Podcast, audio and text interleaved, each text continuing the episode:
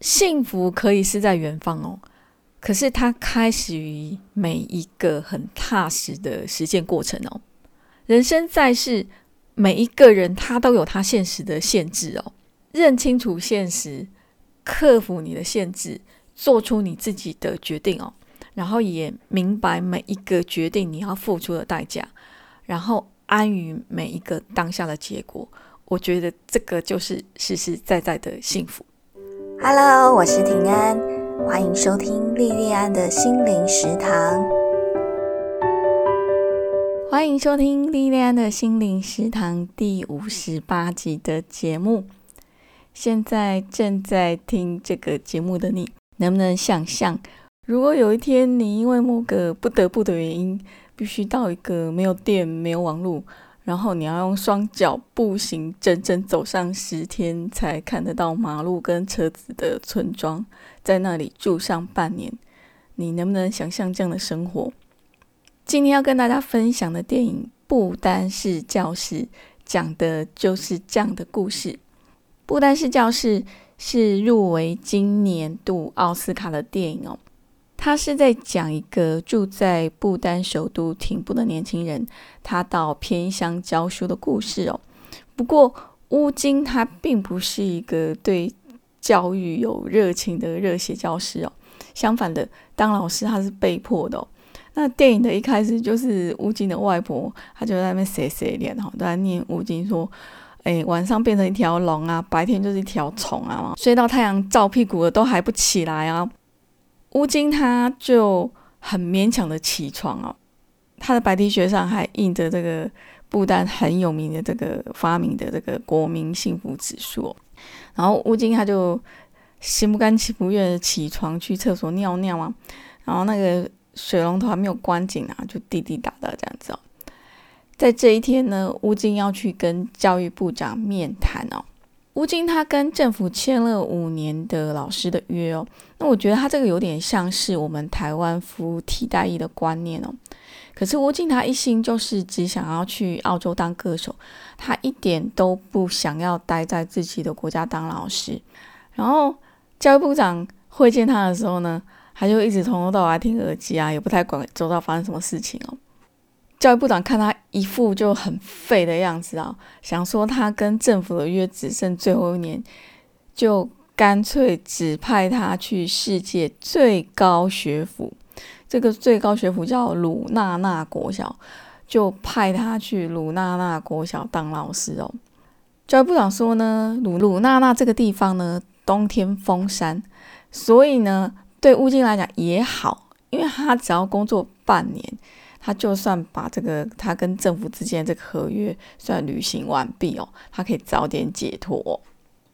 乌金他接到聘书的时候，脸上的表情让我想起我们这个年纪以前哦，我们这个年纪以前的男生哦，他们当兵要当两年哦，然后这些男生当兵最怕抽到金马奖哦。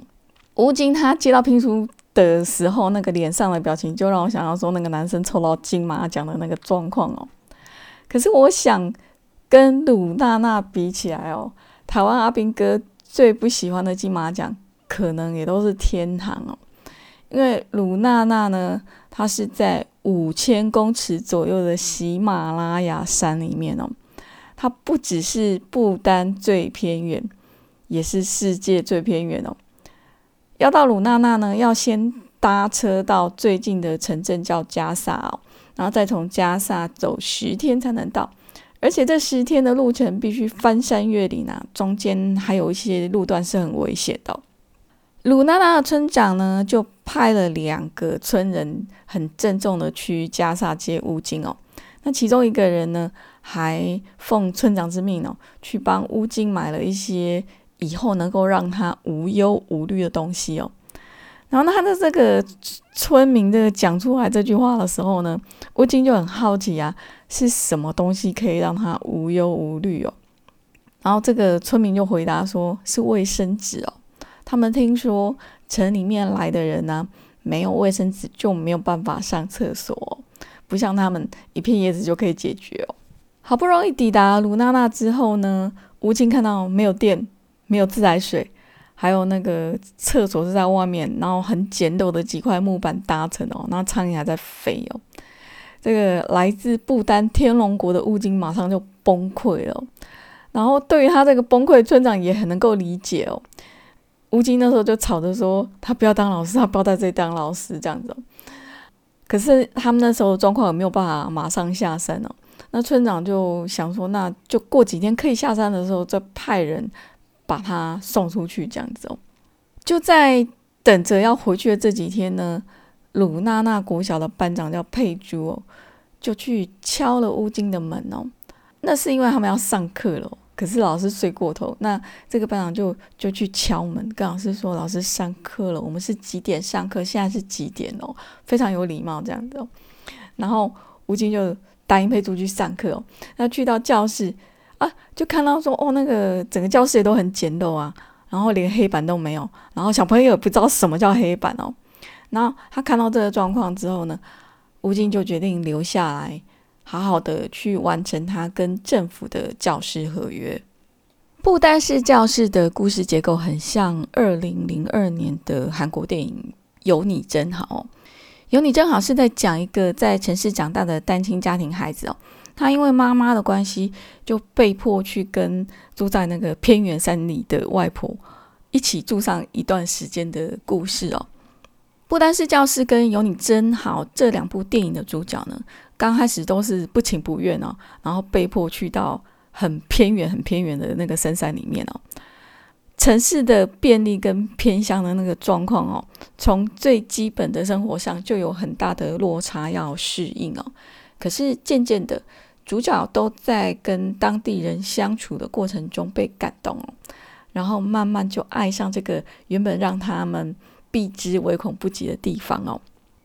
撇除电影里面的宗教跟文化色彩哦，其实不单是教室这部电影，它的整个剧情走向其实很容易就可以猜得到。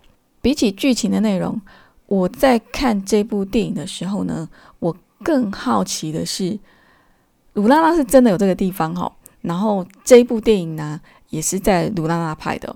那这部电影在这么偏远又不方便的地方实地拍摄，剧组是。怎么完成这部作品的？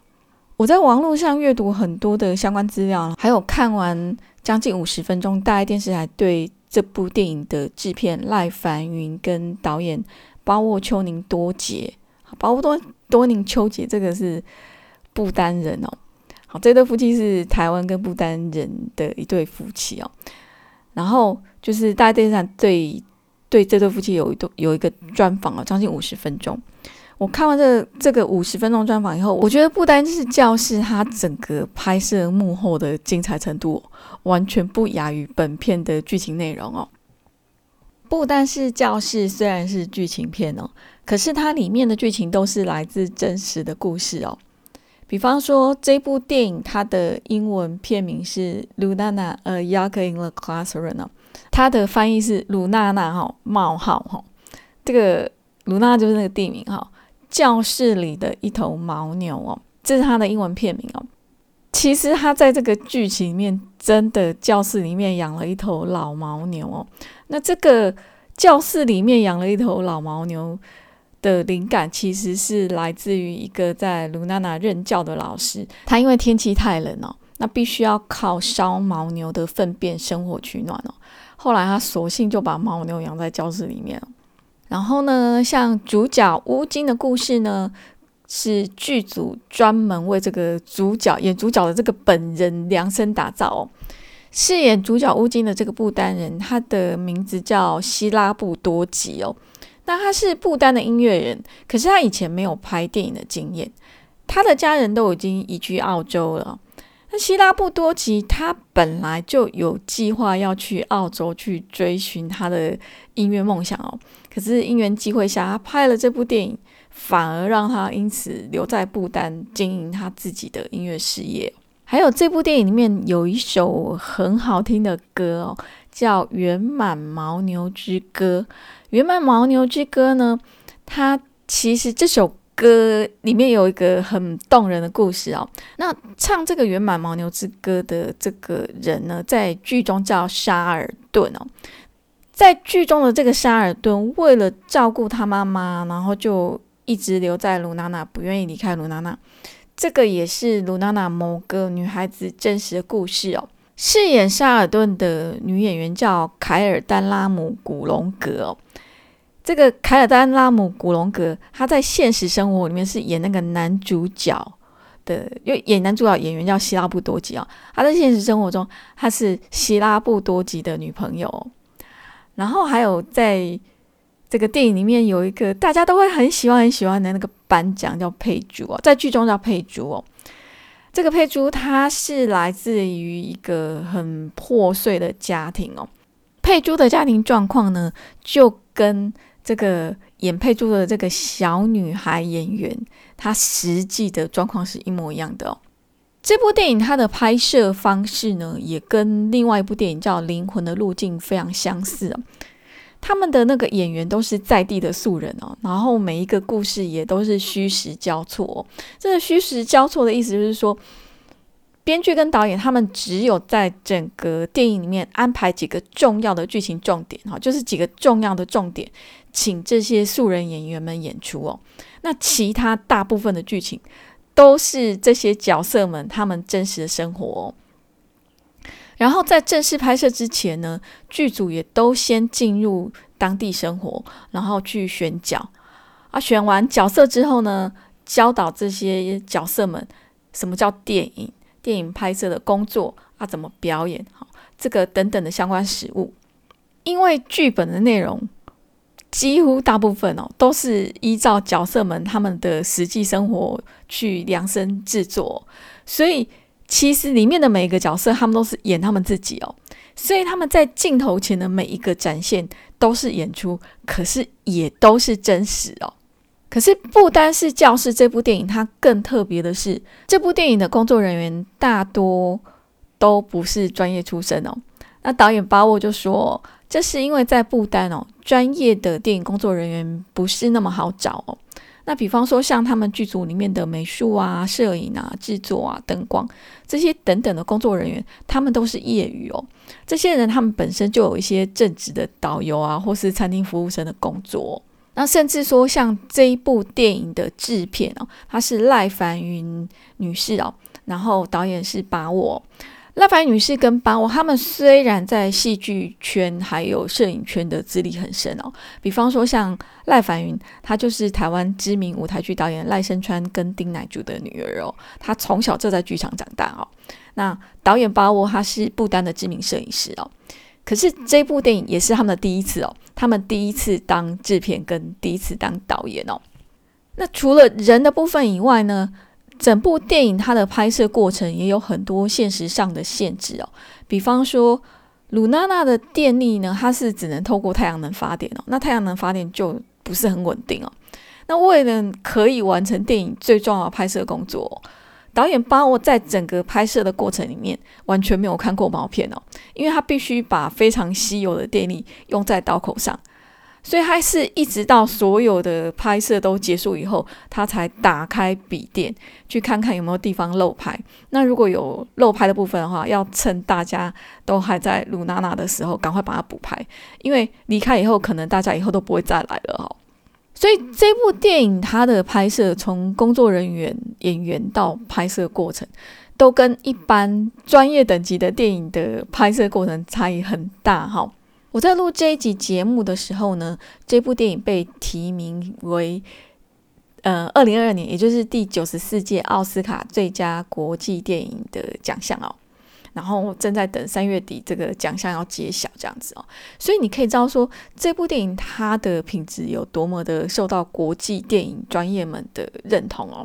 导演巴沃就说，他们的团队虽然大多是业余哦，可是业余反而成了他们的优势哦。因为像一般的电影团队分工都很严谨哦，那因为分工很严谨，所以每一个专业之间的壁垒都很分明哦。每个人都只专注在自己范围内的工作，就比较不会有什么交流哦。可是因为在他们的团队里面呢，就不会有那么严谨的工作界限，那大家都会互相学习、互相帮忙哦。而且呢，大家也都跟这个男主角物镜一样啊，都是第一次来到努娜娜。都是要去学习哦，怎么去适应这个跟平常生活完全不一样的偏乡生活？导演巴沃就跟所有工作人员说，要大家一起把自己的感觉拍出来哦。所以在这部电影里面呢，乌金他不只是电影里面的角色，也是工作团队里面每一个人的真实写照哦。不单是教室这部电影快要结束的时候呢，鲁娜娜的村长就说。不丹号称是全世界最幸福的国家哦，可是年轻人却反而要去国外寻找幸福哦。其实村长的这个感叹呢，是导演把我拍这一部电影的初衷哦。那他就是看到不丹的这个现象，然后想要透过这部作品去提醒年轻人归属感的重要哦。幸福不在远方，而是在你心里面的归属。可是我觉得哦，对美好的向往，这是人之常情哦。年轻人往外去追寻更好的机会，其实也是很正向的事情哦。原乡对我们的影响，我觉得那个是在骨子里面的哦，是在基因、在血液里面的哦。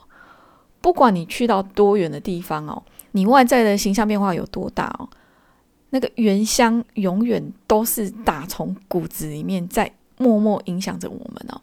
不单是教室这部电影，从影片刚开始，吴京身上穿的那件 T 恤印的国民幸福指数哦，到影片快要结束的时候，村长的那个感叹哦，其实整部电影都紧扣幸福的主题哦。我觉得我们很容易会觉得幸福是一个很抽象的概念哦，可是我觉得我在不单是教室这部电影，它的电影内容还有它的制作过程。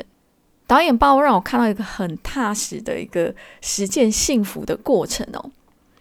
我觉得幸福是很踏实的，踩在现实的根基上，做出你自己的决定哦，而且安于每一个决定后的结果哦。